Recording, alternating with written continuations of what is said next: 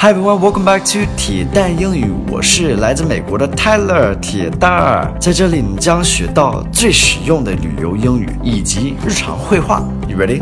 Let's do it. Hey guys, welcome back. Today's focus word is survive. Survive. Good word to know. We use it a lot. Um, we use it for English as well, like survival English. Survive just means to stay alive, 生存嘛。And yeah, you can use this survive, survival. Um, it's a flexible word that you can use in, in, in just many different ways. Great word to know. Let's look how I use it in the dialogue today. The economy has been rough these past couple years. My business is really suffering.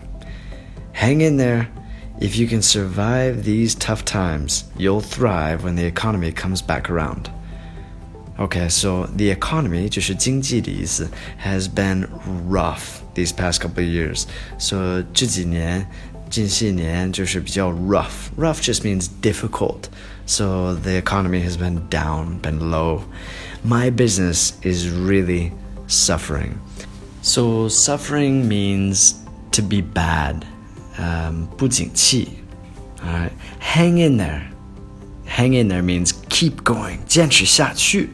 If you can survive these tough times, so it's like if you can 生存能过去 these tough times 很难过的就是时期, then you'll thrive when the economy comes back around. So we say this about the economy is like 呃、uh, 现在经济不好, um, but it will come back around. Like when it um 恢复的时候，回来的时候，我们是这样说的，呃、uh,，you will thrive，你会兴旺发达，like that.